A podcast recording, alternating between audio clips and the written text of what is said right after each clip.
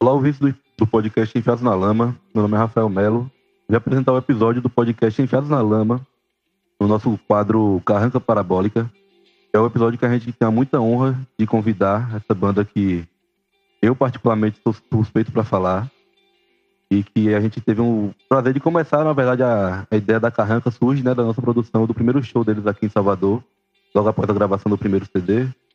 É a trupe poligodélica. E aí hoje eu tenho o prazer de receber aqui comigo Ciro Cavalcante, Alvin Soares e Dalila Santos para falar um pouquinho desse projeto da Trupe Poligodélica, o projeto do Bosque Coletivo, a galera que faz a música e arte independente em Juazeiro, no Vale do São Francisco, e que eu tenho o prazer de chamar de irmãos, né, para mim. E é isso, galera. Por favor, sintam-se em casa. Salve, salve, galera do Carranca. Um prazer pra gente estar aqui também falando com vocês. Vamos embora. Vamos falar um pouquinho sobre produção, sobre música, arte. É isso aí. Certeza. Alvin? Beleza, galera. Prazer imenso estar participando aí. Aí vamos embora. Vamos bater um papo sereno, um papo gostoso. Dalila, desse olá. E aí, galera, prazer estar aqui conversando com essa irmandade que é o Carrancas, né? A gente tem uma história já para contar, né? Pouco tempo, mas muita história. Então, senta que lá vem conversa. Vambora.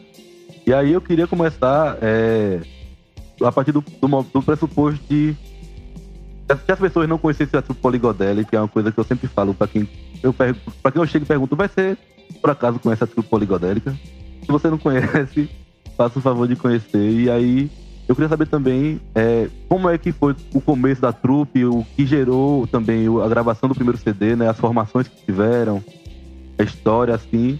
E essa combinação do primeiro CD logo na entrada da pandemia, né? Como é que isso foi para vocês, esse processo de gravação em 2018 ainda? É, o processo de lançamento, de arrecadação de fundos para poder é, fazer o lançamento. Como é que foi isso para vocês, assim, essa construção, desde o começo da banda até o primeiro CD, assim? Pronto, bora lá. Vou começar falando. É... Então, o início da banda, eu não sou a pessoa mais recomendada para falar porque eu entrei um pouquinho depois, né? Mas vamos lá. É... O projeto da trupe começou, eu acredito, no início de 2017. É, Vitória, que é nossa percussionista, violinista, ela tinha uma, uma casa de, de cultura aqui em Petrolina, chamada Casa Lá. E aí era uma casa que a galera ia pra, pra se reunir, pra, enfim, levar os amigos, ouvir um som. E também rolavam uns ensaios lá. E aí, é... eu já conhecia o trabalho de Fatel, né? A gente já tinha tocado em um evento juntos, lá na casa de Manuca, em, em Salvador, em Juazeiro. E eu tinha acabado de sair da minha banda, minha primeira banda, a banda Cabron. E aí eu cheguei nesse ensaio para trocar essa ideia, já começar a fazer um som. E logo nesse primeiro ensaio eu percebi que era uma, uma parada diferente, assim, que, que tinha futuro, sabe? Conhecendo as canções de, de Pastel e tocando junto ali, já criando alguma coisa junto é, naturalmente. Eu acabei chegando para somar na trupe também e estou aí desde 2017. A, a, banda passou por algumas formações desde então. É, antes era mais um, um, grupo de pessoas assim que juntavam para cada um fazer seu som e somar naquele na, é, nesse projeto. E foi afunilando com o tempo, né? A galera que se identifica mais com música mesmo, a galera que tá afim de, de segurar a onda, né? Que é montar uma banda de uma banda alternativa, né, underground mesmo. E é isso, fui acompanhando desde, 2000, desde 2017 esse processo. Vi a entrada de Alvin também depois. E hoje a gente está nessa formação. Eu na guitarra, Alvin no baixo e no sintetizador, Vitória Duarte, como eu falei, nas percussões, violino e às vezes no baixo também. Faz tudo essa menina. Fatel, nosso cantor, e autor também das, das nossas músicas, e Felipe Melo, que é nosso batera. Lustre Felipe Melo, salve para meu primo. Exatamente. Felipe Melo mais família do que, do que a gente, né? Oxe, já tá, no, já tá mesmo pé de igualdade. É. E aí você falou também do. É, como é que foi pra gente lançar esse álbum, né? É o primeiro álbum, assim, a, a transmutação. Como é que foi realmente transmutar, né? Todo, todo esse acúmulo que foi a trupe, o primeiro CD e ter esse lançamento, assim, a entrada da, da pandemia e como foi essa repercussão para vocês, assim, né? De ter lançado um, um, CD e não poder circular, como foi para vocês, assim? Massa. Acho que Alvin pode falar aí, porque ele participou da, da de tudo isso também, né? Da pré-gravação lá no estúdio Casa Azul também. Vai lá, Vizeira. Pode crer, beleza. É, então, falando sobre o primeiro disco, né? A gente, pra gente, acho que a experiência dele, assim, foi tipo uma primeira experiência de um, de um projeto, de uma produção, assim, fazendo todos os passos, né? Passo a passo, assim. E cada vitória, assim, que a gente tinha, né? Começou no Edésio, né? No Festival Edésio com segundo lugar no festival e depois disso a gente vai fazendo é, consistentemente avanços, assim, sabe? A gente vai em Salvador gravar, que já é uma coisa nova, né? É, a gente volta, faz um financiamento coletivo que era alguma coisa assim impensável durante muito tempo, assim. Mas a gente conseguiu fazer e foi isso. Basicamente, é muito bom ver esse processo, assim, de, de começo ali, né?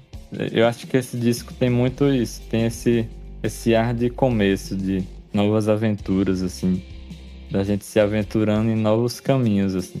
Falar um pouco, enquanto produção, né, também, é, desse processo. Engraçado, Ciro, falar sobre isso, né, de 2017 e tal, porque também é, o meu processo com a trupe eu acho que é também um momento assim do Bosque, né, com a trupe. É quando eu entro no Bosque e aí o Bosque trabalhava, né, com Fatel e já estava ali acompanhando a trupe. Mas eu acho que ter a noção dessa coisa de banda e vamos fazer, vamos acontecer, né, e, e tal, foi muito em 2017 mesmo. Acho que mais pro final do ano, assim, né, que aí várias coisas foram foram acontecendo. E esse lance do disco, né? A galera, a banda já vinha pensando, falando sobre, né? E aí quando a gente ganhou o prêmio, nossa, foi assim, primeiro surreal ficar em segundo lugar, né? É, no festival é Santos da Canção e aí para quem conhece o festival, né, é um dos maiores festivais assim do Brasil de música autoral, mas que tem uma determinada linha, né? E aí poucas, são pouquíssimas foram as bandas que participaram. Geralmente a galera vai mais com trabalho solo, né? E com uma coisa mais para MPB e tal. E a trupe arriscou nesse sentido, né? E ganhar o segundo lugar realmente foi assim muito gratificante. Para além disso, a grana, né? Que foi o que materializou a gente fazer um disco físico, né? Porque aí também teve essa proposta, né? De não, é o primeiro disco da gente, a gente tem toda uma construção estética, né? Para além da música, a performance da banda, assim, visualmente, é, tem uma construção estética também, né? De, de figurino e tal. E aí a ideia de materializar isso num disco físico, né? Então o dinheiro não dava para tudo, muito pelo contrário. E aí eu lembro que tinha a ideia, né, de trazer alguém para fazer a, a, produção musical e tal, para estar tá naquela direção musical. E aí surgiu essa oportunidade da gente gravar num estúdio maior, assim, né, com, com esse com essa folga e, e de também estar tá nesse lugar, né? De estar tá num, num, estúdio, assim, que não fosse um home studio, de também ir para Salvador e fortalecer alguns laços, né? Que eu acho que isso foi muito importante. E aí eu acho interessante falar sobre isso, porque, enfim, assim como tem o Bosque, tem o Carranca, a Casa Preta também, né? Salve Casa Preta que deu um suporte incrível para a gente e que fala muito desse processo de coletivos se unindo, né? Então foi importante também esse desafio de ir para Salvador, sete pessoas, um bebê, um apartamento de dois quartos, uma semana doida, mas que o resultado assim foi muito gratificante. Foi a primeira experiência de viajar todo mundo junto com a banda e tal. Eu acho que teve esses desafios também, né? Assim, muito assim, bastidores, né? O que não consegue mostrar em muitas coisas, mas que a gente também conseguiu registrar no documentário A Transmutação do Equilenda, que registra esse processo da gravação do disco lá em Salvador. Então, quem quiser também conhecer um pouco mais de como foi isso, acho que também pode incentivar né, as bandas que estão querendo fazer e tal. Só ir lá no YouTube e conferir o nosso documentário. Em breve sai o segundo documentário da banda. É isso. Spoiler. Fica aí logo, logo também. Quero ver esse, esse documentário aí, quero ver como é que ficou. É um orgulho da porra de ter participei desse, dessa gravação, né? Tava lá como estagiário também. Foi o probatório. Na gravação foi o probatório. E aí, é, eu quero também falar um pouquinho como é que foi também essa, essa, essa questão, né? Tipo, vocês lançaram um, um disco em 2019, não foi 2020, na verdade. A gravação foi em 2019 e o lançamento em 2020. 2019 2020. É, e aí, quando lança, entra na pandemia, mas ao mesmo tempo vocês também já saem, da, já saem desse processo de pandemia ainda, né? Que ainda não saímos. Infelizmente ainda não vemos muita saída por enquanto, mas vai chegar. É, você já saem também com outro CD, né? Com outro processo de criação. Com as bandas pós-pandemia, cada um enfim, em casa, né? Isolado, a banda passou um tempo sem se ver, sem ensaiar.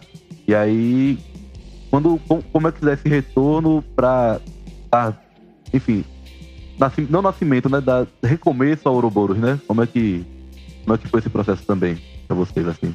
Bom, então, como você falou, a gente lançou a transmutação no início de 2020. É, no início não, em março, né? Justamente logo antes assim do início da pandemia.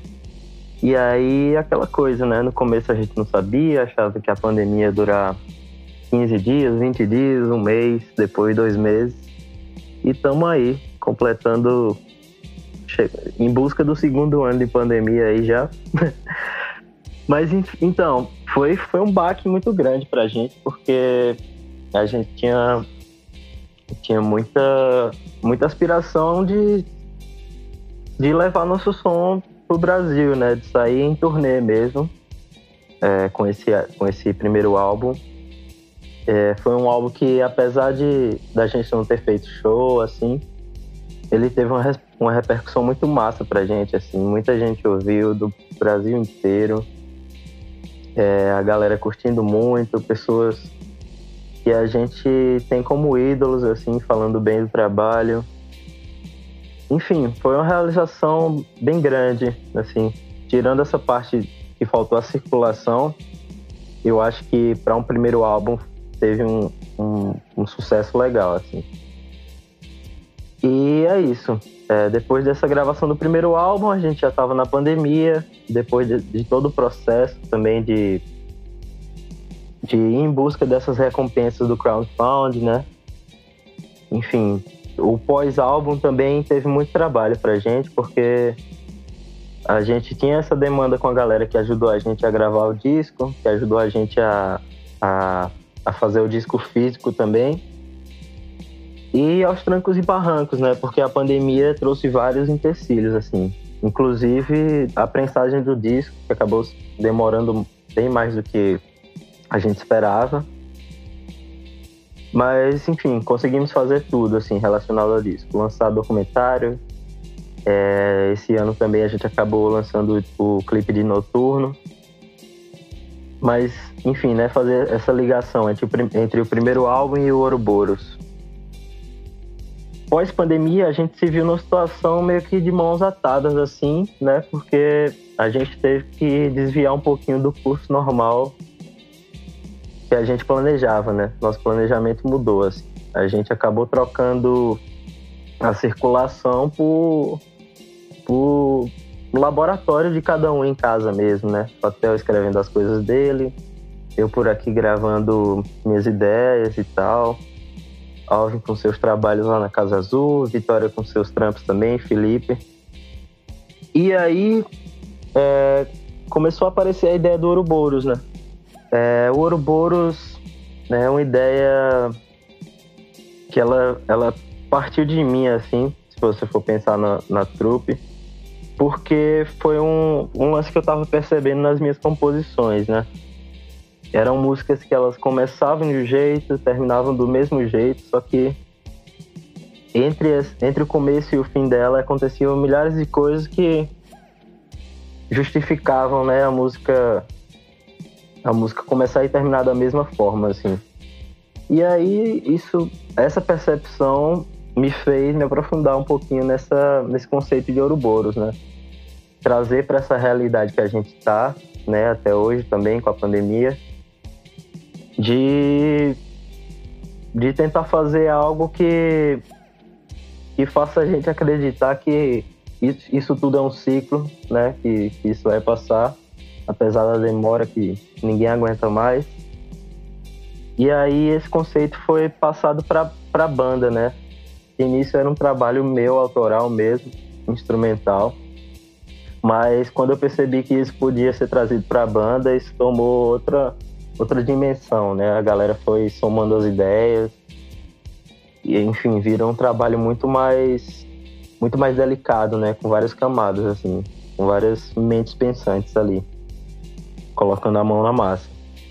E aí, esses meus arranjos acabaram influenciando também na, nos arranjos das outras músicas, né?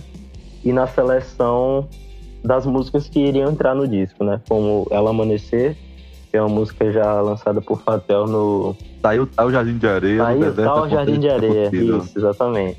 E aí é uma música que ela me conquistou muito, assim. Eu acabei fazendo um arranjo também ouroborístico, vamos dizer assim, que ela começa e termina da mesma forma. E foi uma coisa que a gente foi ficando imerso, velho. Foi uma coisa que veio naturalmente, assim. E por ser um conceito tão abrangente, tão, tão massa, né? Tão místico, assim. É um conceito tão antigo na nossa sociedade, é um símbolo tão antigo. Então a gente se jogou mesmo para fazer o nosso Ouroboros, né? A gente acredita que a transmutação é um processo, é um ciclo que foi é, completado, foi completo ali, e a gente tinha que dar esse próximo passo. Como a gente não podia é, fazer a circulação do disco, a gente falou, velho, vamos, vamos gravar então, saca? não tem o que fazer, vamos juntar, vamos, vamos se enfurnar em uma casa, montar as coisas lá e gravar um, um álbum, EP, alguma coisa. E aí o Ouroboros começou a nascer daí. A gente chegou para gravar com quatro músicas mais ou menos prontas assim. E acabou que a gente gravou oito faixas, né? Mas eu acho que é bem por aí. Eu falei certo, Alviseira? Confirme aí adicione seus comentários. Acho que tá certíssimo. Foi esse é o caminho mesmo que a gente, que a gente fez, assim.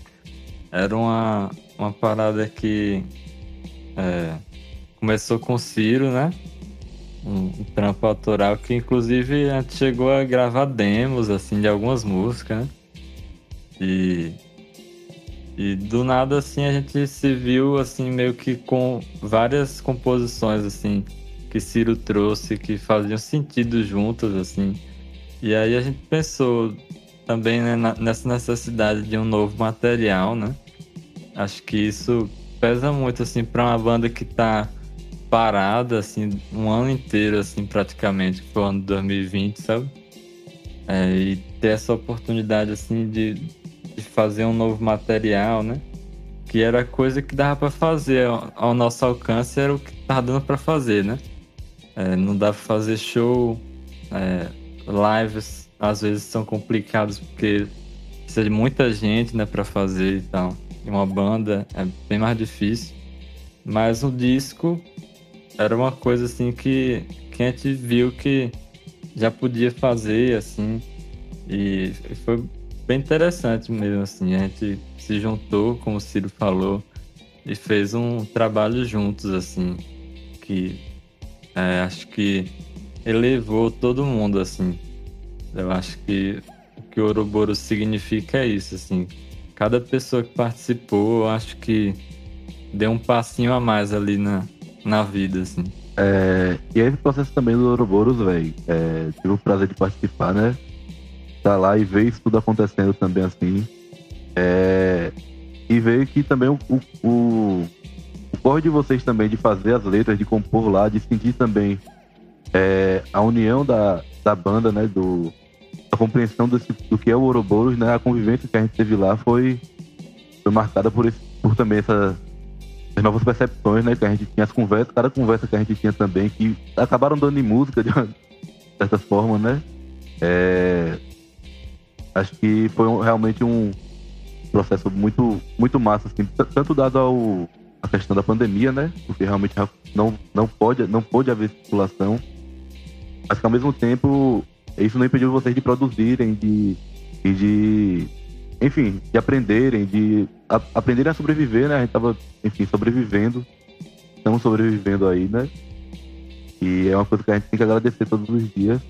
Mas que nossa, nossa percepção artística também tem que ser pensada por isso, né? Nós temos que trabalhar todo dia para que a gente consiga também lidar com a, com a realidade a partir da nossa arte, né, velho? Eu acho que é, o que a banda trouxe, assim, no sentido de aprimorar o que cada um fazia. O, o, o processo de ver vocês gravando sem metrônomo, pra mim foi uma parada única, assim, velho. Tipo, eu, eu, eu, lembro tipo, de, de ver vocês, sabe, se mexendo no ritmo da música e olhando pro outro e tocando e concentrados na fazer da música ali, tipo, realmente como se estivesse trabalhando, era trabalho, né? Mas era aquele trabalho prazeroso. Como é foi esse processo para vocês também, assim, da, da gravação em si das músicas, né? Desse processo de, de convivência e tá ali o tempo todo, tá fazendo outras coisas, mas tá pensando na música, está, a gente, não, vamos ali pra piscina, não, vamos ali bater um escobol pra gastar uma onda, mas sempre pensando na música, daqui a pouco vem alguém aqui, e aí galera, bora sentar ali, como foi isso pra vocês também? Isso, teve, teve muito disso mesmo, assim, dessa, dessa vivência, assim, né? E o, o que a gente pode falar da gravação assim, é que de início, pelo menos para mim, assim, eu encarava como desafio, assim. Acho que todo mundo, na verdade, assim, tava. Apesar dela ser uma experiência que a gente sonhava em ter há muito tempo, assim. Mas a gente não sabia, assim, como é que ia atuar, sabe? Um labo de pesquisa controlada ali. Mas você ir numa casa, assim, e lá só pra se divertir e tal. A gente tava lá pra fazer um trabalho juntos, assim. E acho que acabou dando muito certo. Mas de início, só tenho a dizer, assim, que era desafiante. E acho que a gente conseguiu, assim, sobrepor, assim, sobre esse desafio, sabe? Com certeza. É, para completar o que Alvin tá falando aí, pra galera ficar mais por dentro de como a gente conseguiu fazer esse segundo disco também, a gente aprovou um edital pela Lei Aldir Blanc no final de 2020, né? E aí é isso, o projeto já existia, né? Quando a gente aprovou o edital. Quando aprovamos, vamos fazer. E aí a gente escolheu uma chácara. É, graças à nossa produção, né? Conseguiu um desconto top. Entendeu? E aí a gente foi gravar nessa chácara. É, todo mundo uniu as forças, né? Produção. Você, Rafa, também colou para somar nesse projeto. Ficar lá com a gente na chácara. E aí foi isso. A ideia era o seguinte: se juntar 15 dias numa chácara, é, levar todos os nossos equipamentos, equipamentos da, da Casa Azul, tudo isso. É, já comentei aqui também que a gente chegou com quatro músicas, são as quatro primeiras músicas do disco. Nananana, A da Chuva, Labirinto e Ela Amanhecer. E essas outras quatro músicas foram surgindo é, de acordo com a nossa vivência lá, né? A gente puxou também Fusão dos Horizontes, que é uma música de Paulo Soares, para somar, porque ela se encaixa perfeitamente no, no conceito do disco, assim como Ela Amanhecer também. E como o Alvin falou, foi um desafio e foi um desafio, acredito, muito maior para ele, porque foi ele foi o cara que captou o nosso som, né? Conseguiu pegar essa essência da trupe, assim. Ninguém melhor do que ele para para captar a essência de cada um da trupe, né? Ele conhece todo mundo, já sabe como a gente toca, como é que a gente quer soar, né? onde é que a gente aparece em cada música. É, enfim, a gente foi alinhando os arranjos das músicas. É, Alvin comentou também que era um trabalho, né? A gente foi para lá para a chácara para se isolar do mundo, né? Que tava, tava barril nessa época, ainda tá, né? A gente sabe disso, mas a gente precisava desse tempo com a cabeça livre para se concentrar na música que a gente estava fazendo também. E foi isso, a gente conseguiu aprovar esse negócio, fomos para a chácara, passamos 15 dias tocando muito, conversando muito sobre, sobre coisas da vida, sobre música, sobre arte. A gente conseguiu também chamar Galvoão, que é uma cantora maravilhosa de, de Recife, que veio para somar nas faixas Nananana e Fusão dos Horizontes. Então, assim, foi um projeto, eu considero um projeto que foi realizado muito, muito rápido, sabe? Até pelo caráter emergencial da Leal de Blanc, né? Mas foram peças ali que somaram demais nesse processo criativo, assim. A captação do áudio foi maravilhosa também. A Alvin mixou também os trampos. Então é um disco com, com a nossa cara, assim, sabe? É um realmente um retrato do que a gente do que a gente é agora, assim. Eu acho que o Ouroboros ele vem para abrir novos caminhos para gente, para a gente se, se expressar de outras formas, né? Falar de outras coisas, falar é, das nossas angústias internas e o que é que a gente espera de, de um futuro, né? Eu acho que tem tudo disso no, no Ouroboros. Tenho muito orgulho de ter dessa ideia ter partido de mim assim e muita fico muito feliz de da galera ter abraçado da forma que abraçou.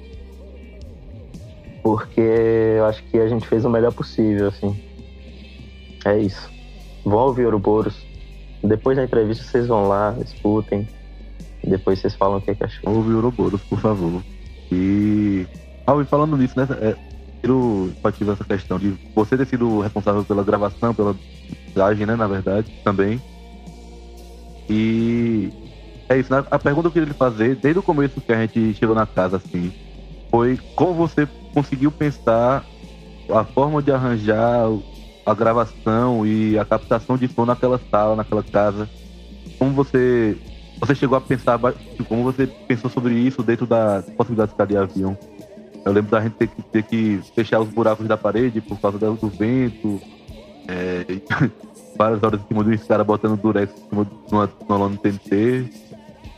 E como é que foi para você assim, essa parte da, da gravação enfim, é, da gravação em si, né? Da gravação e da mixagem ali, a captação de som. Isso. É, assim, acerca de, de técnica, assim, de, de gravação, eu já estava conversando com Ciro, cheguei a conversar com o Felipe também sobre algumas técnicas, assim, achando massa, né? Vendo os vídeos, assim, fazendo essa pesquisa, assim, de como a gente queria suar, assim, numa gravação e tal. E chegando lá eu já tinha, assim, uma ideia pronta. A gente já tinha uma ideia do que a gente queria, assim, sabe? É... Mas a gente não sabia, assim, que ia ser tão fiel, assim, ao que a gente esperava, sabe? E no caso, eu já, já tava assim, de 2020, eu pessoalmente fiquei muito tempo parado assim da, dos meus trabalhos, né? É, não tava podendo receber gente aqui no, no estúdio e tal. Aí basicamente o que eu fazia era estudar, assim. É, estudar técnicas, ver vídeos, assim. É, consumir todo tipo de, de, de conteúdo possível para fazer acontecer, assim, na, no dia que chegasse essa gravação, sabe? E aí, a gente. Eu não cheguei a, ir na casa antes, né? Eu tava em Salvador, é, viajando. Mas o, a galera mandou umas fotos e tal, aí eu já comecei a mais ou menos pensar ali como é que a gente podia arranjar aquilo, né? E, mas assim, não, não dava pra ter tanta ideia assim do, dos desafios que ia ter, assim. E acabou que quando a gente chegou lá, a gente teve bastante desafios, assim, problemas para resolver e tal. Mas a casa ajudou 100%, assim, né? A construção dela, toda robusta, assim.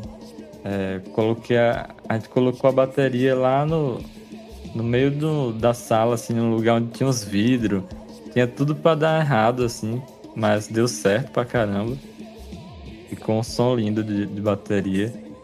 E o resto foi a gente, todo mundo na mesma sala, se olhando, assim, é, gravando as coisas separadas, né? Mais junto, né? A gente junto ao vivo também, gravando as, cada instrumento separadamente ali, né? E a voz num quartinho que tinha do lado. Eu botei Fatel lá no, no quartinho, no, no canto dele. E foi assim que a gente fez. É, rolou uns overdubs também. É, a participação de, de Galvão a gente gravou meio que com overdub por cima, assim, né? Depois, pensando com, com cuidado. E foi basicamente isso. Foi essa experiência, assim, que é, para mim, assim, foi uma experiência relevante, assim, de em termos de, de vida mesmo, assim, de experiência de vida, assim. Acho que para muita gente foi também, mas para mim principalmente, assim, porque é, eu não tinha ainda tido a oportunidade de gravar, assim, uma banda completa, sabe, no, no mesmo espaço, assim. Já tinha gravado separadamente ali, cada coisa separada, sabe? Em outro momento. Só que ao vivo era um desafio, assim, é uma experiência que eu tive que hoje eu já sinto, já me sinto muito mais seguro para fazer, sabe? A mixagem também, trabalhar com, com a banda inteira ali no, no projeto, sabe? É, e também fazer o contato com, com a Alejandra, que foi a, a pessoa que masterizou, né? Ela, ela masterizou minha, minha mixagem, né? Isso quer dizer que a gente teve que ter bastante cuidado, a gente conversou sobre o que a gente queria e tal. Ela perguntou o que a gente queria, né? E foi isso. No geral, assim, acho que eu saí outro, assim, de, daquela gravação, assim. Saí com mais experiência, mais confiança, assim, de que, é, inclusive, é, o ano de 2020 foi um ano tão complicado, assim, que em muitos momentos, assim, eu me via comprando microfone, comprando equipamento, assim, e eu tinha alguma coisa no meu corpo, assim, que pensava, é, tipo, pra quem que você tá comprando essas coisas, sabe? É isso mesmo que você quer? Tipo assim. É, e acho que nessa, nessa gravação do Ouroboros, assim, eu tive a certeza de que é isso que eu quero mesmo, assim. É uma coisa que eu, que eu gosto de fazer e que me eleva, assim. E é isso. Foi muito bom, Alvin. É, realmente fez um trabalho que. Nenhum comentário. Né? O, o som de vocês está com identidade. Vocês são vocês em qualquer lugar que vocês vão.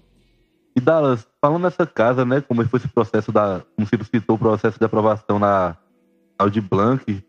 É, como é que foi para a produção do Bosque também, esse processo de, de, de arranjar a casa, de aprovação no edital, é, conseguir os recursos para também manter a galera lá, feira, não sei o quê. É, como é que foi para vocês também, junto, junto com os corres que estavam rolando também da gravação noturno? Uhum. Vários corres ao mesmo tempo, né? Então. É, acho que o resultado né, dos trabalhos da trupe, eu acho que tem muito a ver com isso, né? De que como a gente não se separa dentro desse processo de produção, produção, banda, banda, assim, né? De ficar a galera ali só no processo né, criativo e tal, né? Referente ao som e a gente tocar as outras coisas. A gente fala sobre tudo, né? Então acho que por isso as coisas fluem, assim, e dá confiança, por exemplo, da galera de colocar muita coisa nas nossas mãos, né? Quando a gente aprovou o edital, e aí é sempre nesse esquema, assim, todos os projetos que a gente escreve, né? É sempre com o, o auxílio, a escrita, tudo colocado também pela banda. Porque em muitos lugares funciona de forma diferente, né? Da produção, desenvolver as coisas e tal, a banda aprova e sobe, né? Mas eu acho que acaba dando muito certo porque tem a verdade ali, né, da banda. Então, já desde o processo dos editais, né, A gente fez muitas reuniões, a gente ficou muito tempo, muito tempo mesmo, sem, sem se ver, sem se encontrar. A gente foi se ver próximo realmente ao processo de entrada na chácara, assim, nas vésperas do Natal, que a galera começou a, a, o retorno dos ensaios, mas cada um estava nesse processo mais individual. E aí, quando veio o desafio de achar um lugar, né? E aí precisava ser um lugar próximo, porque também não dava para isolar 100%, né, por 15 dias, enfim, por conta da vida das pessoas, das relações pessoais, enfim, né, tem dois integrantes da banda que têm filhos pequenos e tal. Então, também não dava para todo mundo ir morar nessa chácara por 15 dias, família e tudo. E a gente deu muita sorte, assim.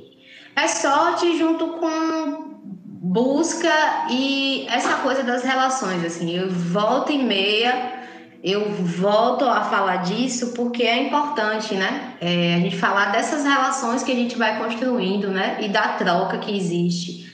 É, essa chácara, ela foi usada por outra banda daqui da região, a Soda Solta, na gravação do primeiro disco da banda, né?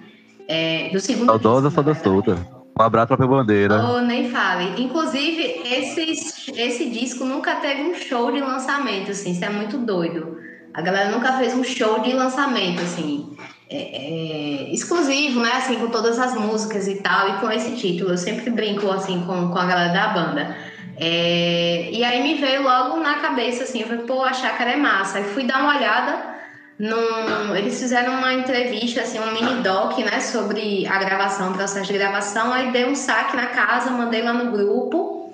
Aí Cílio também já estava na correria de ver outras chácaras. A gente tirou um dia, a gente foi olhar as chácaras e várias histórias também desse dia, assim. É, enfim, né, de preços assim exorbitantes que não tinham a menor condição de caber no nosso orçamento e de que essa chácara assim foi a melhor opção pelo espaço, né, pelo pé direito, muito alto assim que, que ajuda nesse processo de gravação. Eu não sou nenhuma técnica nisso, mas sei minimamente. É, a localização, porque era dentro de Petrolina também, assim, meio que no centro, assim, no acesso à orla rápido, muito fácil, dava para chegar, mas também tinha esse isolamento, assim, você tinha vizinhos, mas assim, era um caseiro que aparecia, né? Muitas árvores, acesso ao rio, assim, você, era um portal para outro lugar, né? Realmente. E aí a gente foi ver a casa já à noite, né? É, a dona não tava, mas essa coisa dos contatos, né? Assim, como é massa a gente manter essa relação, porque através da palavra de um amigo, ela falou: Não, tá tranquilo, a chácara é de vocês, vou fazer esse preço, porque amo música, quero muito participar desse projeto. E deu super certo, né? A gente fez uns vídeos para Alvin, mandou para ele. E a partir daí foi essa correria mesmo, porque tinha a vinda de SAD para gravar o documentário e o clipe, né? Tudo nesses 15 dias tinha um processo de organizar tudo, o que é que tem que levar, né? Porque aí teve que levar tudo mesmo, e a gente contou também com a ajuda de Aparício, que disponibilizou o seu carro para poder levar as coisas. É, teve Isaac, que ajudou nesse processo, né, de, de energia, né, de tipo, de ver se, se a estrutura da casa, né, é, porque precisava fazer uma adaptação, né, para transformar a sala num estúdio. Então, assim, a gente teve a ajuda de muitas pessoas e me emocionou muito quando o André Perelli, da Soda Solta, ao ler a ficha técnica, ele gravou uns stories e tinha o nome dele lá nos agradecimentos e ele disse que não esperava e tal e que ele se sentiu muito honrado. Porque é isso, né? Se não fosse nessa chácara, se ele não tivesse passado o contato e falado da experiência dele, sobre a gravação, de repente a gente gravaria em outro lugar e seria outro disco e seria outra experiência. Então, assim, nas pequenas coisas, né, do mesmo jeito que a verba, né, o prêmio do, do edital fez com que esse trabalho ficasse, né, do jeito que ele ficou, a indicação de um espaço é, tem o mesmo peso, né? Então, é, foi muito gratificante para a gente dentro desse, desse ciclo. E aí a gente tentou ao máximo deixar a banda concentrada nesse processo do disco, né? E aí fazer feira, é, essa coisa também da gravação do clipe, assim, de ó, vocês só vão sair um turno para gravar o clipe, porque, assim, para quem não viu, né? Ou para quem viu e não encontrou, é, os cinco integrantes, eles estão lá. E ela também. É só procurar. É, e aí escrever roteiro, fazer vida de locação, isso tudo ficou na mão da produção mesmo, assim, foi bem corrido. É, o Sad, né, e, e Léo, que é Bosque, Pezão, enfim, todo mundo aqui concentrado, e a gente fez meio que tudo, assim. Sad e Léo na direção do clipe, né? Na, coisa. A escrita do roteiro foi da banda, né? Concentrados lá dentro, assim. Então, é como eu sempre digo, né? A banda tá em tudo. Eu e Pezão assistente direção, e eu na, na direção de locação e tal. Nessa correria doida também, mas sempre indo lá na chácara para também dar esse feedback, né? E, enfim, não ser só o trabalho, não ser só a convivência, porque também tem isso que a Alvin falou, né? Convivência entre pessoas que são amigas, irmãs, mas que todo mundo tem a sua realidade, seu ritmo, né, sua casa. E aí juntar todo mundo 15 dias com as responsabilidades domésticas também, junto com responsabilidades de trabalho e tal. É, nem sempre é fácil, nem todos os momentos são tranquilos, né? E aí deixar registrado também que todo mundo foi testado, né? Foi algo que a gente conversou, assim, uma das primeiras coisas desde a elaboração do projeto é que a gente ia testar todo mundo, né? Inclusive Rafael, para entrar na casa, né? Só depois do cotonete no nariz, porque a gente precisava ter essa segurança para estar tá lá dentro e no retorno, né? E nas visitas assim da família, né? Porque a gente também não teve essa abertura, né? Para isso foi um lance de das visitas apenas das famílias, de proporcionar um dia, né, de, enfim, de descontração, que está retratado no, no clipe de A da Chuva, que foi um presente de Sad, né, pra gente. É, quando eu peguei ele no aeroporto, ele me disse, eu vou dar um presente para a banda, mas eu quero que isso fique em off. Eu vou gravar um clipe deles muito numa pegada do clipe de Los Hermanos, que são os caras gravando o disco também numa chácara, né? E aí a gente já tinha planejado, né, enquanto produção, que o primeiro domingo seria para, enfim, receber as crianças, produção, só relaxar, né, sem nada de trabalho, fazer um churrasco, tomar banho na piscina. E aí Sade, de forma muito tranquila, assim, ligou a câmera. Eu acho que a gente nem tava percebendo isso, assim, como um registro oficial e tal. E ficou muito lindo, assim. O clipe da Chuva traz muito o clima, né? Que a gente tentou falar um pouco aqui, mas o clipe, assim, com as imagens, acho que a música também tem envolve muito desse processo, apesar de ter sido escrita quase um ano antes, no início da pandemia, né? Então, que Ouroboros também tem, pelo menos para mim, chega muito com essa coisa desse, desse ciclo, né? Assim, desse momento pandêmico e que em um determinado momento a gente achou que estava saindo, mas a gente estava no processo de recomeço, como estamos agora, né, vivendo uma fase, a fase mais difícil, na verdade, da pandemia, né? E como toda, todas as pandemias são cíclicas, assim, né? Elas acontecem é, num intervalo de tempo, assim, muito parecido, né? A cada 100 anos e tal. Então, tem muito dessa relação, assim. Eu acho que esse disco toca muitas pessoas e a banda sempre recebe, né? Nos directs, assim, altas declarações sobre o disco, a música, porque todo mundo tá vivendo isso, né? Em todos os lugares do mundo. Alguns lugares estão bem melhores do que o Brasil, mas todo mundo vivenciou isso, né? Então, isso chega de uma forma tão verdadeira, assim, que tocou muito as pessoas, assim. E, e, esse retorno, eu acho que, que é muito isso, assim, que a banda tá sentindo. A gente sente orgulho, né, de ter feito trabalho, de ter conseguido, mas, assim, para os artistas, para os músicos é outra coisa, porque eles se colocaram naquele processo, né? E entender que que a galera conseguiu, né, captar exatamente dessa forma, assim, eu acho que é, não, não tem preço. E a gente ainda está nesse processo, né, do Ouroboros, assim, é, ainda é, recebendo muito, né, disso, então algumas resenhas, a música chegando em alguns lugares, assim, inclusive fora do país, né, essa semana a música tocou. É, pra gente é bem assim, é assustador, mas é gratificante, né? Porque a gente tenta espalhar mesmo, a gente nunca acha que vai chegar tão longe assim. Isso é muito, muito, muito incrível.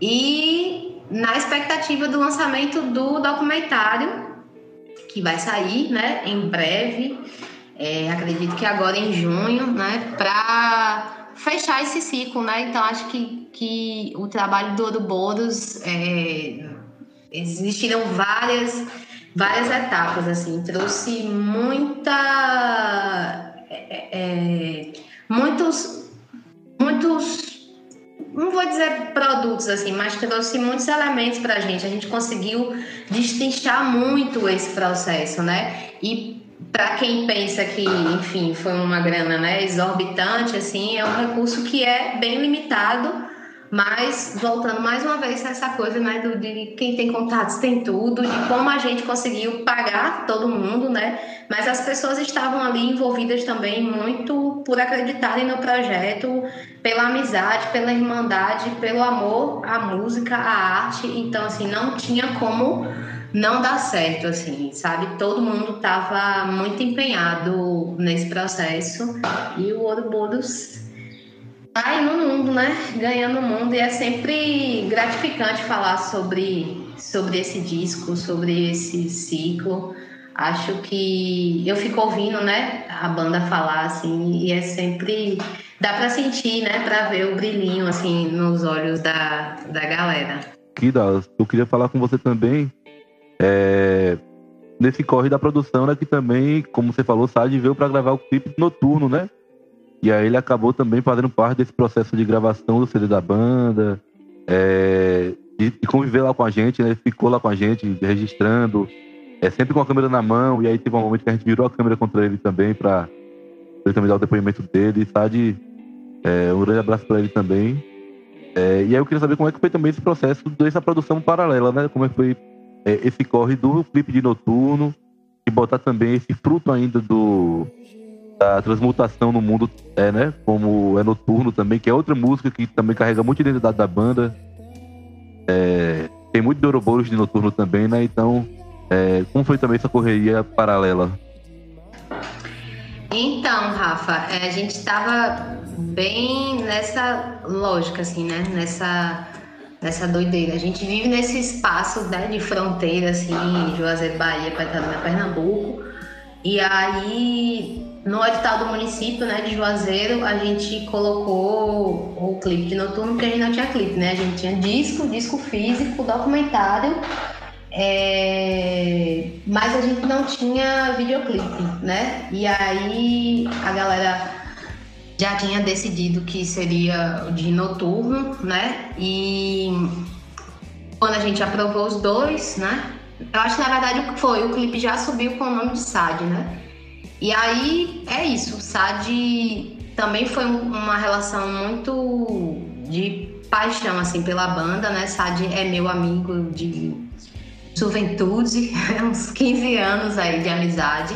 E quando a gente foi gravar o disco lá em Salvador, né? Porque eu sou de Salvador, é, eu, tive, eu acionei uma rede, né, lá em Salvador, para, enfim, é, instrumento e tal. A gente conseguiu até um derbaque de tamanhos diferentes para escolher, né? É muito por conta dessas relações mesmo, assim, isso é muito gratificante. E aí, SAD, é, contei para ele do projeto que a gente queria gravar o documentário e tal, e ele tava bem corrido na época da transmutação, né? E aí ele falou que não podia colar com a gente, mas que ia deixar a câmera na mão da gente e deu uma direcionada, né? Então a gente que ficou se gravando na casa, no estúdio e tal, e isso é bem massa, né? E aí, quando a gente voltou para Salvador, para fazer o primeiro show em Salvador, né, com a produção do Carrancas, ele acompanhou a banda. E aí a gente gravou algumas coisas lá na Casa Preta e, e, esse documentário se amarrou. E aí ele viu o show, né? Ele ficou doido quando ele viu o show, assim. Ele ficou apaixonado pela banda. E aí abraçou mesmo esse projeto. Quando a gente chamou ele para vir para cá, para gravar o clipe, já estava nesse processo também de vamos gravar o disco e o doc, e aí ele né, não podia ser outra pessoa para assinar, porque da outra vez ele não pôde ficar com a gente, né?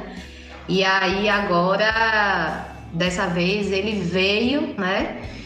Pra ficar os 15 dias, pra vivenciar. E ele também já teve banda, então assim, foram, foram várias experiências nesse sentido, né? De conhecer a, o dia a dia, né? De voltar um pouco para esse processo também de gravação, de estar tá ali acompanhando tudo, né? Eu acho que é, esse documentário vai ter esse olhar bem intimista, né? É, técnico também de mostrar o processo de gravação, mas muito intimista porque ele não estava entrando e saindo, né? A produção não ficou na chácara, né? Eu, Léo Pezão, a gente não ficou na chácara. Mas ele ficou, ele ficou hospedado lá com a galera, vivenciando tudo, as tarefas domésticas. Então, vai ter muito dessa, dessa perspectiva, né? Intimista. E aí, sobre o clipe, velho, foi um desafio, né? Porque o Noturno é a, música, é a maior música da transmutação, né? E a letra dela, né, é uma letra muito curta, né, mas muito forte ao mesmo tempo. Então, escrever um roteiro em cima disso e materializar isso, assim, foi bem, bem doideira, né? E é aí como a gente fala, né? É, eu acho que é o próprio Sábio que fala, assim, desse lance de, de audiovisual e produção de guerrilha, né? E aí todo mundo faz tudo. E aí a gente se virou nos 30 mesmo, assim, nossa, para quem vê o clipe, parece que a gente estava com uma mega estrutura de vários equipamentos e tal, mas foi a gente, sabe? Tem uma cena que parece drone, mas que. Nossa, foi muito a junção, assim, uma ideia de Yuri foi assim, bem uma parada montada, assim, sabe? De pessoas que acreditavam, veio bem uma câmera na mão, né? E, e uma ideia na cabeça e tal. E aí a gente contou com, com a participação né, de, de um ator e de um bailarino aqui de Juazeiro, né? O Tatico e o Edmilson, que a gente descobriu no processo que eram primos, né? Que meio que um levou o outro para a arte, assim. E foi muito gratificante, né? Os processos que foram acontecendo, né? É, a gente conseguiu também é, e aí, como as coisas da trupe né, não perpassam, eu acho isso muito muito incrível. Assim, a galera não, não se apropria, né? Assim, os meninos e vi que eles não se apropriam dessa obra. Assim. Eles sempre colocam na mão de outras pessoas, né? E sempre tem artistas plásticos, designers trabalhando em cima das músicas. E na transmutação, cada música teve um, uma, uma capa, né? Uma arte na arte de noturno, é, Lanaide, ela trouxe uma referência né, é, de Exu, a estrada, a encruzilhada, né? E aí isso pesou muito na construção do roteiro para o clipe, né? E aí se foi envolvendo várias coisas durante a gravação, assim, foi bem foi bem doideira a forma como as coisas acontecem, assim, sabe? É, como tudo foi se encaixando também no clipe, assim. Acaba que tudo na história da trupe é uma parada que tudo vai se encaixando ali, as coisas acontecem como tem que acontecer, né? A gente ia ter só um personagem, né? Era só um ator e o Edmilson ia fazer a preparação dele para fazer uma performance e aí Edmilson acabou entrando e a gente duplicou esse personagem, né, é, no clipe e, e, trouxe muito essa referência, né, também, né, do Exu e dele enquanto entidade divina, sagrada, mas ele também como um, um elemento mundano, que é como a maioria das pessoas enxerga, né, na verdade. Então foi muito bacana porque trouxe essa dualidade, né, da noite, do dia. Eu achei que ficou, sou suspeito para falar, mas o clipe tá muito, muito, muito, muito, muito bonito, assim, muito lindo. E a gente tava fazendo essa correria toda, mas fazendo as correrias do Bosque também, né? Porque assim, o Bosque é, é um coletivo, uma produtora que, enfim, toca muitos projetos, né? Então a gente tava também envolvido com outras coisas, eu envolvida nos meus projetos, porque aí nesse momento também nasceu a minha produtora voltada só para trabalho com mulheres. Mas eu acho que a é, é a coisa mesmo, né, da instiga, né? Como as pessoas falam assim, ah, a sala de aula é a minha cachaça. Eu acho que tá trabalhando, tá na correria, né? Que é um termo, inclusive, nosso, que foi usurpado pelo governo do estado, né? É isso de estar tá na correria é, é a nossa cachaça, né? De assim, quanto mais corre, melhor. E aí, tendo verba para fazer esses corres, melhor ainda. Foi uma fase muito boa, assim, de muito trabalho, mas que foi muito gratificante colocar isso, né, assim, para as pessoas assistirem e participarem e, e fazerem parte disso, sabe? Ouvir depois dos meninos que participaram do clipe, que tipo, nossa, muito obrigada pelo reconhecimento, sabe? Meu primeiro clipe, um cachê, sabe? No nível profissional mesmo, assim, isso não tem preço. Isso é valorizar, né, a cadeia produtiva local, assim. Tirando o site que veio para gravar o clipe, né?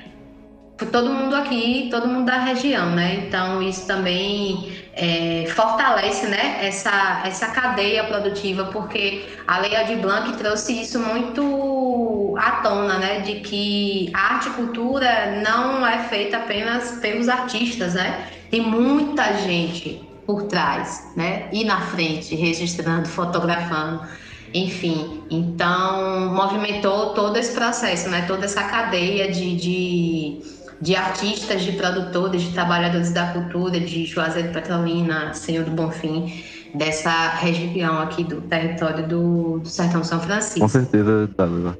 Chamar de Dinda, não consegui chamar de Dalila. Com certeza, Dinda. É, não tem como, né? é, tem como, já é por isso que é sua família, é primo de um, praticamente irmão do outro, e é padrinho, e é isso aí, é, é família. É, tudo é macebado. É, mas eu concordo muito com o que você disse, assim, da, da cachaça ser o remédio, né? Da, da, da cachaça ser o trabalho, né? Você tá na produção, tá na correria de, de enfim, realizar o, as idealizações que a gente tem em coletivo, né? Colocar isso pro mundo e, enfim, viver disso, né? Eu acho que esse é o objetivo da Carranca também. A gente tá começando e a gente tem um boss muito como um, um espelho, né? Um, um uma, uma galera que a gente admira bastante, assim, por, pelo trabalho que já vem fazendo há bastante tempo também. E que, enfim, né, faz dar esse corre da cultura independente em, no Vale do São Francisco, né? E ali junto com a galera do Estúdio Casa Azul. E, enfim, várias e várias pessoas que também, como ela falou, estão envolvidas nesse corre aí, né? E agora eu queria falar um pouquinho também sobre como é que tá sendo essa repercussão do Ouroboros, né? Depois, depois da gravação que veio, assim, para vocês? Como é que está sendo esse processo pós-Ouroboros e da repercussão do público, da repercussão da mídia, da crítica, como está saindo o CD? Como é que vocês estão enxergando isso? Bom, então, é, sobre a recepção do disco, tem sido bem massa, assim. Inevitavelmente a gente compara com o primeiro disco, né? Acho que não só a gente, mas quem está ouvindo também. Enfim, é, é normal a gente comparar dois trabalhos de uma mesma banda, ainda mais sendo tão próximos assim um do outro, né? Mas tem sido muito massa. Acho que a galera tá. Eu acho que o Ouroboros é um disco mais. Como é um disco conceitual, assim, né? Eu acho que ele é mais cabeça. E eu tendo a pensar assim, eu acho que a gente nunca chegou a conversar em grupo, assim, como é que tá essa repercussão e tal, né? até pela pandemia. Mas para mim tem sido muito isso, assim, a galera tá absorvendo aos poucos, saca? E o som tá chegando em, em para novas pessoas, assim. Eu acho que tem atraído uma galera que talvez não tenha se ligado tanto na transmutação, assim. E para ser sincero, a gente não tinha muito um objetivo com esse segundo álbum, sabe? Ele foi, ele aconteceu muito pela, pela consequência das, das coisas que a gente veio passando junto, assim, né? Teve a pandemia, a gente já comentou aqui, que não pôde circular, não pode fazer show, então vamos gravar. Então eu acho que ele é mais para para o momento que a gente tá, assim. E seria massa ter Fatel aqui falando da, da, da poesia do disco, né? Porque a gente pegou esse, essa simbologia do Ouroboros e tratou ela de diversas perspectivas, né? Então eu acho que a galera vem vem incorporando um pouquinho essa esse significado de cada, de cada música aos poucos, assim. Eu tenho percebido isso. É, mas também tem chegado em outras galeras, é, uma galera que a gente admira, né? Começou a, a, a ouvir o disco também. A própria participação da, da Alejandra foi muito importante para a gente, porque além dela ser uma profissional maravilhosa, assim, ela também está dentro de um círculo de, de profissionais que a gente se inspira muito, né? Ela tem o projeto dela Cara Bobina, que ela, ela faz com o Rafael Vaz, que é do Bugarins, que é uma banda muito referência pra gente, assim. Não só no som, mas como os caras construíram a carreira deles, né? Uma coisa tão original, assim, tão única. E querendo ou não, essa participação dela acaba influenciando nisso também. Eu acho que outras pessoas estão ouvindo o nosso som e a gente está conseguindo conquistar também essa galera. É, o disco vem num momento também que a gente está cada vez mais entendendo melhor essa é, como se comunicar né, com o nosso público apesar da gente não ter uma quantidade enorme de seguidores, eu acho que é, os que estão lá, eles gostam bastante de acompanhar o que a gente está soltando. E é isso. É, é difícil você ter um, um, feedback do público quando você não faz show, sabe? É muito complicado, porque a música mesmo ela é feita no show, né? Querendo ou não, a música mesmo, a música real, ela acontece no show né? A música é aquela coisa de você estar tá num evento e aí você ouve a música e ela te puxa, vai te conquistando ali. E o streaming é massa porque globaliza muito essa coisa, né? De, de todo mundo poder ouvir a gente, mas eu acho que por ser um, uma coisa mais fácil, mais simples assim, que exige um tempo também, né? Eu acho que a galera a galera tem ouvido menos do que eu esperava, vamos dizer assim. Não sei se é muito bom falar isso, mas é isso. A gente esperava muita coisa e não tem como saber muito do feedback dessa galera, a não ser a galera que vai lá no Instagram falar do disco, né? Que manda um texto, que manda não sei o que, enfim. Tem tocado várias pessoas de diversas formas diferentes, assim. A gente recebeu uma mensagem no Instagram esses dias de um cara que é, veio agradecer pelo nosso, pela nossa música, pelo nosso som, de, porque ajudou ele a refletir sobre um momento da vida dele, sabe assim. E eu acho que é bem isso. O Ouroboros é uma reflexão do nosso momento, para onde a gente quer ir, quem a gente é agora. E por ser um disco mais cabeça, assim, eu acho que leva um tempo pra galera ir descobrindo o que cada música tem ali. E você, Alves, como é que tá enxergando essa recepção da galera do disco? Então, eu tenho, tenho visto muitas, muitos avanços, assim, né? Na verdade, assim. O trabalho da Lila agora no, na, na nossa assessoria, assim, de, de rede social e tal. O som tem chegado, assim, a lugares organicamente também, né?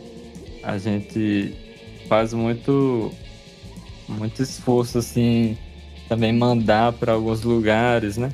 E a, perceber assim que que tem, tem havido resposta assim que o som tem sido exposto em várias redes sociais diferentes assim tá sendo bem legal é, eu acho que eu concordo com o Ciro com o lance de, de, desse disco ele ter essa característica mais mais cabeça mesmo assim aí às vezes demora um tempo mesmo para as pessoas digerirem e tal. Outras talvez prefiram uma coisa mais. Como é que se diz? Mais, mais cômica, assim, mais lúdica.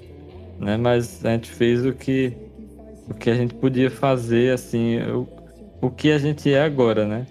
Acho que é isso que, que a gente conseguiu fazer, assim. E o, a recepção tá indo nessa linha, assim e, é, mas está chegando, a gente percebe que está chegando. É, a gente acompanha as métricas do, do Spotify e tal. E a gente tem vi, visto que chegou mais em, em, São Paulo. Tem uma galera já escutando, assim, Recife, né? É, ontem, na verdade, teve um, um rádio, não foi, Dalila? Que lá de Nova York, que tocou. Califórnia. Califórnia, é, isso.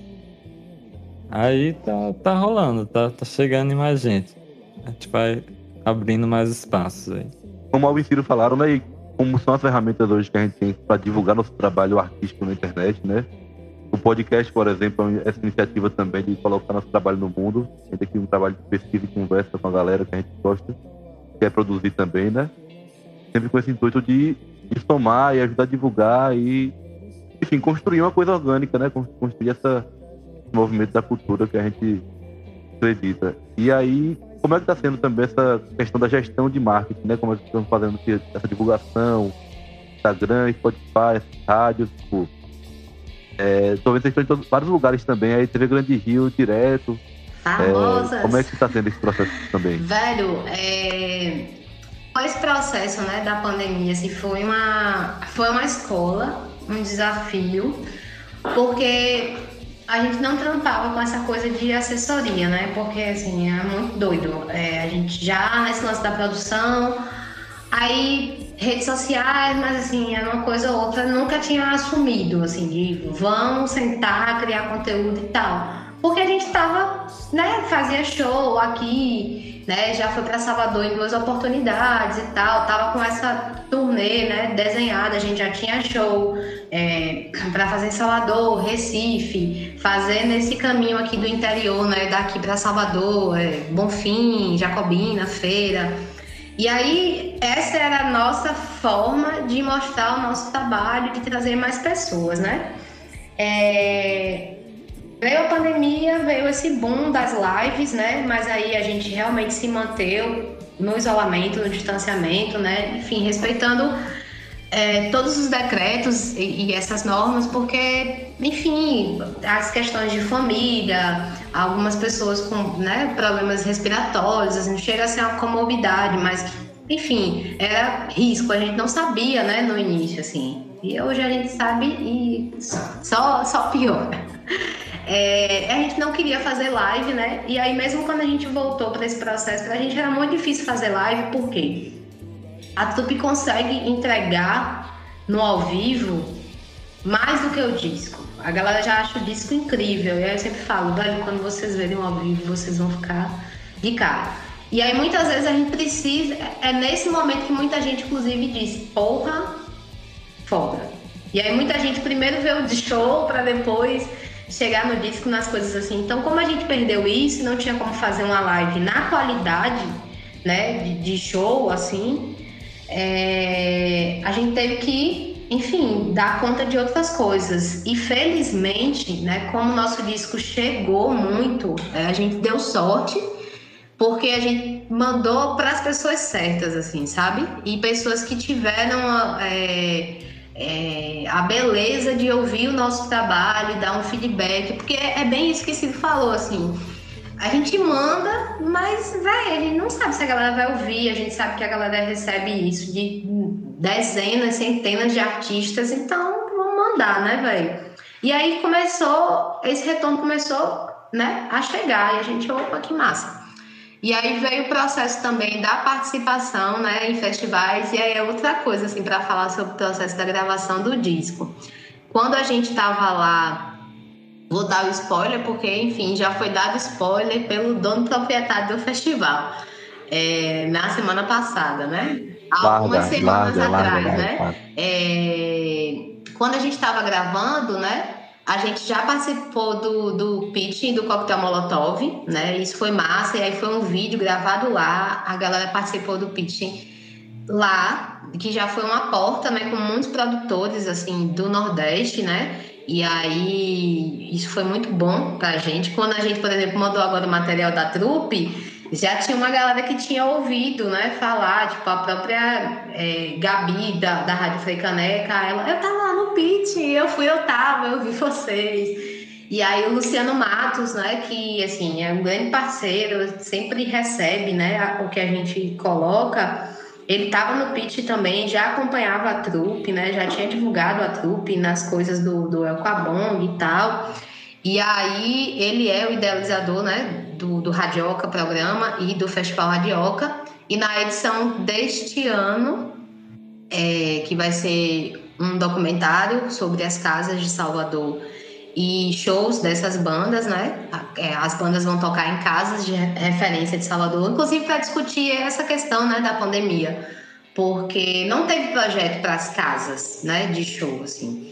É, poucos poucas foram as iniciativas, então assim, as bandas, os artistas conseguiram acessar ou auxílio, né? Ou os editais da Lei Aldir Blanc, mas e as casas, né? Como é que elas ficam? E aí ele teve essa, essa iniciativa incrível e convidou a trupe, né? Então, assim, pra gente foi, meu Deus, e aí eu lembro, né? Tá no. Spoiler! tá no documentário essa cena do.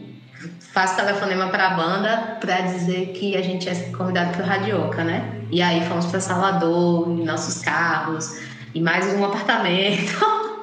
Dessa vez sem criança, mas foi uma experiência incrível, assim, de tipo, uma produção muito foda, assim, sabe? Da gente mostrar o trabalho, já tinha gravado o disco, então a gente conseguiu colocar alguns discos também. Depois veio o Festival Ambusada Sonora, que é um festival aqui de Juazeiro, que foi é, online também, e a gente participou, né? Vai ter um outro festival aí, o Feira Nós. Então, assim, a gente conseguiu participar desses lugares, né? Desses espaços tem um material né, muito bom de execução, né? E que aí isso chega, isso bate, né? A galera ouve o disco, vê o show ali na gravação da live e tal, e diz, porra, bateu tudo, né? Mas para continuar nesse processo, porque beleza, passou o show, o show tá lá no YouTube, mas sim, né? Eu tava até falando um pouco sobre isso, é, de que como, por exemplo, na área da música, a exigência é para ontem, né? A galera lança um disco, o pessoal escuta um, dois meses e aí já quer trabalho novo, né? Diferente de um livro, ninguém fica cobrando de um escritor, de uma escritora, um livro a cada dois meses, um livro por semestre. Se ele lançar um livro a cada dois anos, tá ótimo, né? Então tem muito isso também dessa exigência da música, principalmente quando não tem show. Então, assim, o que, que vai me oferecer para além do que já tem, né? Do que eu já vi? E aí a gente precisa se virar nos 30 para pensar em conteúdo para as plataformas digitais, assim, né? E foi um desafio que chegou para a gente. Então, minimamente, toda semana, ou a gente tem reunião, a gente conversa né, no grupo, diz assim, aí galera, essa semana a gente vai trabalhar com o quê? E aí tem umas coisas que não vão entrar no documentário, vamos criar uma série, vamos falar das pessoas que participaram do disco, né? Porque é importante também é, fortalecer essa rede, né? E aí, inclusive, Rafa está lá com seu depoimento, né? Vão lá no arroba a Trupe Poligodélica para ver as séries que a gente fez no, no IGTV, né? Para falar sobre isso. E esse trampo de assessoria mesmo, assim, de tipo, velho, a gente precisa chegar em outros lugares também, né? E aí rompendo essas bolhas, assim, dos amigos, dos conhecidos, de um amigo que indicou para um amigo, a gente precisa chegar nos outros lugares, né? E, inclusive em blogs, sites, perfis, né? Que trabalham com música, que, que tem essa perspectiva, né? De espalhar música é, dessa cena mais alternativa do Brasil e que também, assim, não tem, né, assim, 100 mil seguidores, mas é uma galera que faz um trabalho muito, muito, muito bom, assim, tem páginas com tem 3, 4, 5 mil seguidores, que é uma galera que senta, velho, que lê o release, que ouve o disco, que faz uma resenha incrível, sabe? E que isso é gratificante. E que também nos apresenta muitos artistas dessa cena que não chegam pra gente. Então foi um trabalho de formiguinha também de ir atrás dessa galera toda. E a gente tá tendo esse retorno, assim, sabe? Toda vez que a gente manda, é, minimamente uma quantidade responde e a gente consegue fazer essas inserções. E aí, disso, né? De estar tá na TV, de estar tá é, dando entrevista para a Rádio Recife, de estar tá com um vídeo, né, tocando uma música numa TV universitária, de chegar até uma rádio em São Paulo, né? Assim, tipo, nós vamos tocar sua música na Grande São Paulo, litoral. Meu Deus! E aí casa muito com esse trabalho, porque, tipo, como Alvin falou, né? São Paulo é a cidade que mais está ouvindo, né? O nosso disco. E isso é um trabalho que a galera muitas vezes não vê, né? E que não é um trabalho só da produção, né? Porque eu não posso chegar lá bem plena, botar minha carinha na tela, né? O povo quer ver a banda. Já invadi o Instagram da banda? Já. Mas tem que ter essa disposição, né, também da banda, que aí é um desafio, porque, enfim, a galera quer estar tá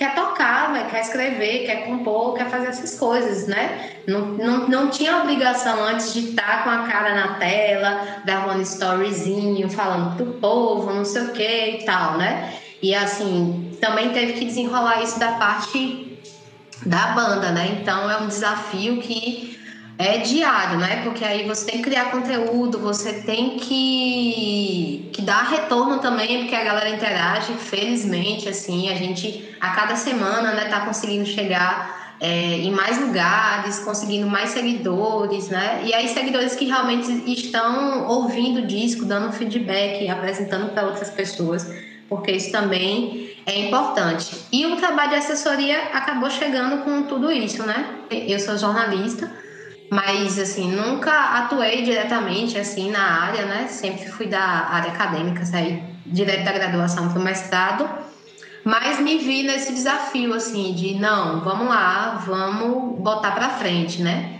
E tá tendo um, um, retorno muito muito bacana, muito interessante assim. E o massa é porque não é um retorno só pra gente. Esse lance que rolou mesmo com a rádio lá na Califórnia, velho, eu achei incrível porque a galera marcou Galvão não marcou só a banda, sabe? Porque ela faz parte do disco, porque se, enfim, se não tivesse a participação dela, a música seria outra coisa, né? Então, assim, a gente também está conseguindo levar é, o trabalho dessas pessoas, né?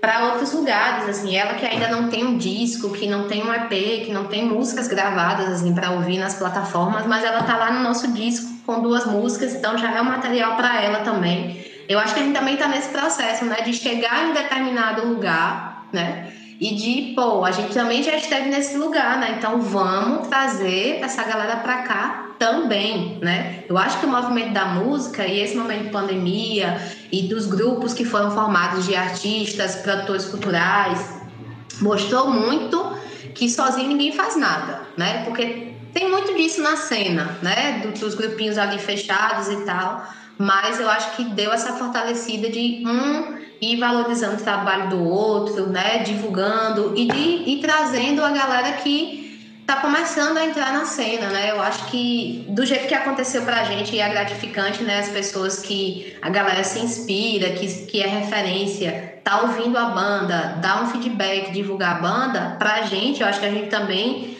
tem que ter esse papel de trazer essas pessoas que a gente admira, que estão construindo o nosso trabalho, mas que ainda não tem esse espaço, né, nas, enfim, nas redes sociais e romper essas fronteiras, né, de trazer gente de outras regiões para para trocar um pouco, né, para mostrar para a galera daqui, essa galera que está fazendo o trabalho em outros, é isso, em né, outros lugares. É, eu acho que realmente o, essa coletividade é o que dá caldo, né, para que a gente continue construindo nosso trabalho, assim, continue construindo é, enfim, na né, arte da, da, nossa região, do nosso estado.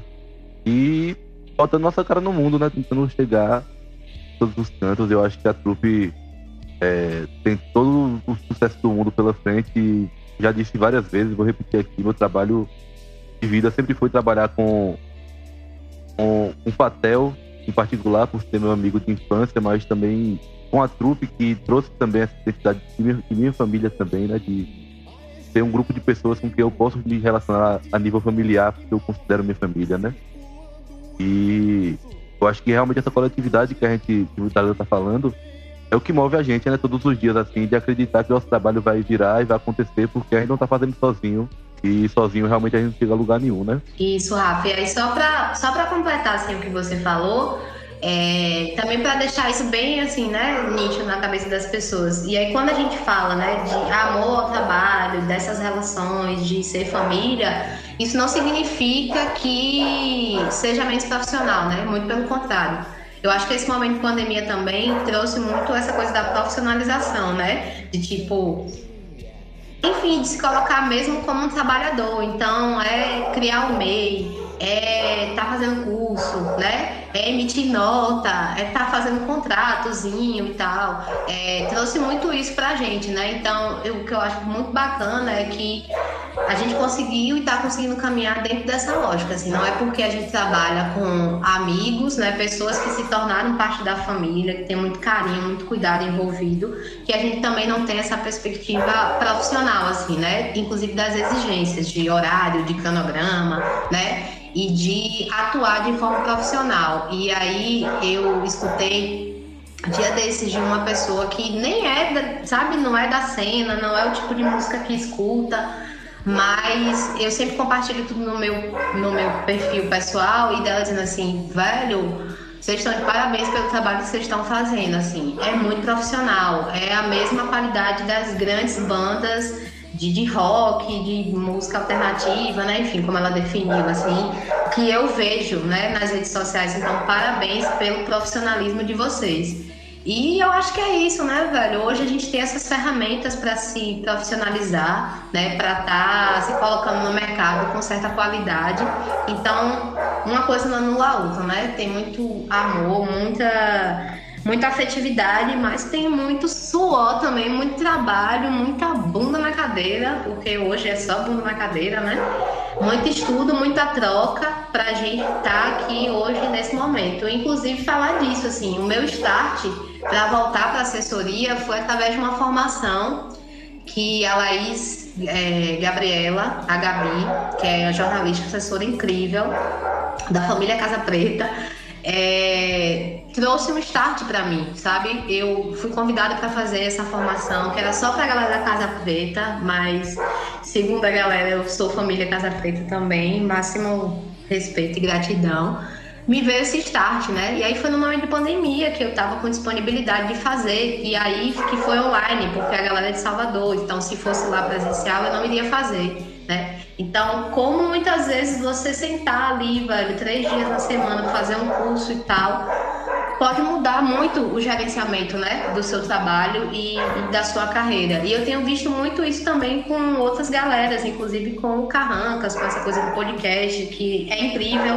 e que chega, né, velho? Chega para muita gente. E com certeza a gente vê nesse corre aí também, é, como o Alvin também falou, né, de muito estudo, de acúmulo dentro do processo de pandemia, né? A gente, como você também falou, Dinda, é, esse processo de Blank, né, da construção dessa lei emergencial, embora que ainda insuficiente, né, ela deu realmente é, uma, um norte né, para quem estava começando a atuar nessa, nessa área da cultura. Assim. E o que a gente realmente vê assim, dentro da cena independente é esse fortalecimento, essa galera colar junto e aprender com quem já está há mais tempo, sem, sem disputa de ego nem nada disso. Né? Então, eu acho que esse sentido mesmo que a gente tem que trabalhar, né? E a Carranca se coloca também sempre como uma parceira do Bosque, nesse sentido de tá sempre disponível para fazer os corres. Tá? Quando vier em Salvador também já sabe que a gente está aqui para acolher e ajudar. E aí, é, tá chegando a hora que ninguém gosta, que é a hora de, infelizmente, acabar o podcast. E aí eu queria que cada um fizesse uma consideração final, assim, despedisse dessa mensagem. É, faça um pouco também é, desses, desses rumos agora, na partir de agora, com essa divulgação, com tudo que foi exposto aqui como é que, quais são os, os planos pro, pro, pra banda, né, e pro boss? Quais são os próximos passos aí? Então, os planos, eles não param, né? a trupe não pode parar porque a gente é meio... meio... meio... sei lá, a gente quer fazer uma... Meio dodói da cabeça. É, meio coisadinho da cabeça, todo mundo, assim. Inclusive produção, né? Mas é, é isso, a gente precisa de, de novos projetos para não parar, saca? Porque é, nessa, nessa situação que a gente está hoje, que a gente, enfim, uma banda é, independente, né? A gente que sustenta o nosso conteúdo, a gente que sustenta os nossos projetos, né? E aí é isso, tem os editais rolando, tem projetos rolando também, tem projetos mais encaminhados, outros já menos um pouco, mas a, a ideia está lá. É, por enquanto a gente vai dar seguimento a essa difusão aí do trampo do Ouroboros. Como Alvin e Dallas comentaram aí, é um trampo que tem chegado aos poucos, mas tem chegado na galera certa, saca? a gente tem feito essas pontes com a galera de Recife, com a galera de São Paulo, pelos streams também. É, a música tem saído para fora do Brasil também. Então, é dar seguimento a essas coisas. Tem o documentário para sair, tem o Radioca, que deve ser lançado muito em breve aí, para a galera ver esse show que a gente fez lá no, no Rio Vermelho. Enfim, tem muito material para sair ainda e a gente tá, vai soltando isso aos poucos, assim, para a galera ficar por dentro. Fora isso, tem outros projetos aí por baixo da, dos panos também que vamos esperar um pouquinho para falar sobre. Sem spoilers. Exatamente. Acho que Ciro falou tudo aí. É, já deu os spoilers que tinha que dar e já escondeu o que tinha que esconder, que depois a gente vai, vai anunciar aí. É, mas é isso. É, muito bom tá, tá fazendo essa conversa assim, até pra gente é, ir relembrando assim o, os passos que a gente tem dado assim é, nesse momento difícil e tal. A gente vai esperando que as coisas melhorem, né, pra gente conseguir fazer as coisas que a gente mais gosta com segurança, né, que é tocar junto e tal. É, como o Ciro falou, vai ter esse, esse show do Radioca vai ser exibido aí logo logo. E é isso. Vamos em frente. Vocês que lutem, quem mandou colocar uma jornalista sagitariana com ascendente em touro na produção. Eu falo mesmo, eu ainda sou professora, né? Então faz. Inclusive, Alvin é meu aluno, né? Ainda tem as coisas da vida, né? Alvin entrou pro curso de jornalismo e a gente já trabalhava junto, né? Casa Azul, trupe e tal, isso é muito massa. É engraçado, né, falar sobre planos futuros aqui. A gente tá gravando, né, dia 21 de maio, vou dar esse spoiler, não sei que dia vai exibir.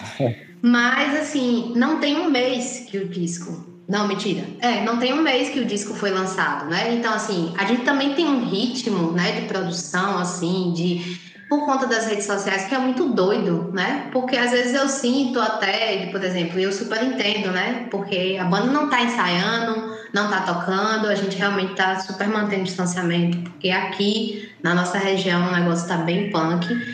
E aí eu entendo que tipo, pode parecer que tem muito tempo, porque né, o disco foi gravado lá em janeiro. Mas não tem um mês que o disco foi lançado, né? Então, assim, tem muita coisa pra gente trabalhar inclusive trabalhar cada música, né? Porque acaba que algumas que ganham destaque, principalmente a primeira música, né? A música que, que abre, que tem a participação, que é uma música muito forte, assim. Mas acho que é um disco que fala desse primeiro ano, né? Assim, desse ciclo que a gente está vivendo, mas que reverbera também esse segundo ano que a gente está vivendo. Então, acho que vai ter muito esse processo de voltar ao disco, né? Das pessoas escutarem um pouco mais na frente, de entenderem melhor cada, música, né? Para aquele momento, da gente também trabalhar, né? Da forma que a gente puder e se tudo der certo, né? Uma segunda leva de editais para que a gente possa produzir mais coisas, né? Para que a gente possa daqui a um ano, né? Tá circulando e levando esses dois shows juntos, né? Compre um, leve dois, a transmutação e Ouroboros. Videoclipes. É, acho que a gente precisa também respirar e ter calma nesse momento, né? Porque tudo parece que está acontecendo muito rápido, né? Por conta da. Principalmente por conta das redes sociais. Então a gente vê as coisas, as pessoas postando, fazendo, não sei o quê, e você diz, calma, velho, peraí, eu tô fazendo também. Assim, a gente tá com muita coisa para sair, inclusive, né? Porque, tipo, hoje a gente grava o podcast, mas ele vai ser exibido na semana que vem ou daqui a 15 dias. Ontem Fatel deu uma entrevista para um programa de rádio enquanto o grupo Poligodélica que vai sair, sei lá, daqui a duas, três semanas, ainda falando do disco, porque aí é isso, né? Por outro lado, quem é dessa parte né, de mídia, assessoria, sabe que é uma coisa que não esfria, né? Você, vai, você consegue falar do disco um, dois, três meses, até o processo de finalização do prazo, né? Da, da Lei Aldir Blanc, Pernambuco, Bahia. Então, assim, a gente ainda tem muito o que falar sobre, sobre o Ouroboros e muito o que produzir, né? Vai sair o documentário, É, acho que isso vai fazer com que as pessoas também escutem o disco de uma outra forma, entendendo como ele foi gravado, né? Assim, os sentimentos que estavam ali. Tem cenas assim incríveis, né? Assim, da galera escutando, né? A, a, as primeiras gravações assim e é muito bonito. A gente, né, assim, a gente pensa, né? É pensa, viu, gente? Pensa, tem o sonho, nada certo ainda, né? De fazer né? Clipe também, né? Outro clipe, a gente teve o da chuva, fazer um clipe de outra música, né? Aí. E o desejo maior mesmo é que tudo isso passe, né? Que todo mundo seja né, vacinado e que a gente possa levar né, isso para os palcos, assim. Para fechar com, com chave de ouro esse ciclo e para começar né, um novo ciclo, já que o disco fala disso, né? Desses recomeços. E aí o que fica de recado é ouçam Ouroboros, ouçam a transmutação, assistam, né? O que a gente produzido, assim, seja no Instagram, seja no YouTube, vocês não sabem como isso é importante pra gente, sabe? Cada seguidor, cada curtida, cada comentário, cada mensagem, assim, isso renova, né? É, essa esse, essa faísca, né, essa fogueira, assim, para que as coisas continuem acontecendo, né? E dizer que, assim, Carrancas, parceiro total, Rafael, nosso estagiário, né? E que a gente fica muito feliz com esses encontros, assim, porque foi uma outra família, né, que, que, que surgiu pra gente, assim. Então, a gente troca muito, a gente, né, tá aqui pra para conseguir somar, né? Se a gente tem um pouco mais de estrada, que a gente possa também, de alguma forma, né, falar sobre a nossa experiência e conseguir ajudar para que vocês também continuem nessa caminhada, né? Vocês são, assim, a nossa, nossa, nossa filial em Salvador, assim, a gente sabe que pode contar sempre. Nosso primeiro show foi produzido por vocês e isso ninguém apaga, está na nossa história né? De uma, uma recepção calorosa, incrível, assim.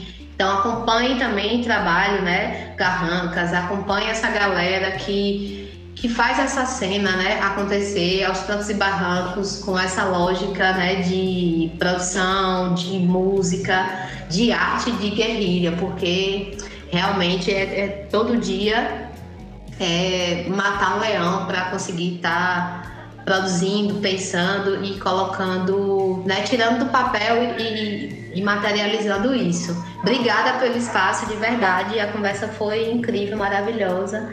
Saudades, né, de vocês, assim, espero estar em Salvador o mais breve possível, que vocês venham se banhar nas águas do Velho Chico aqui. E é isso, gente. Obrigada de verdade pelo espaço. É sempre bom falar sobre a nossa cachaça, né?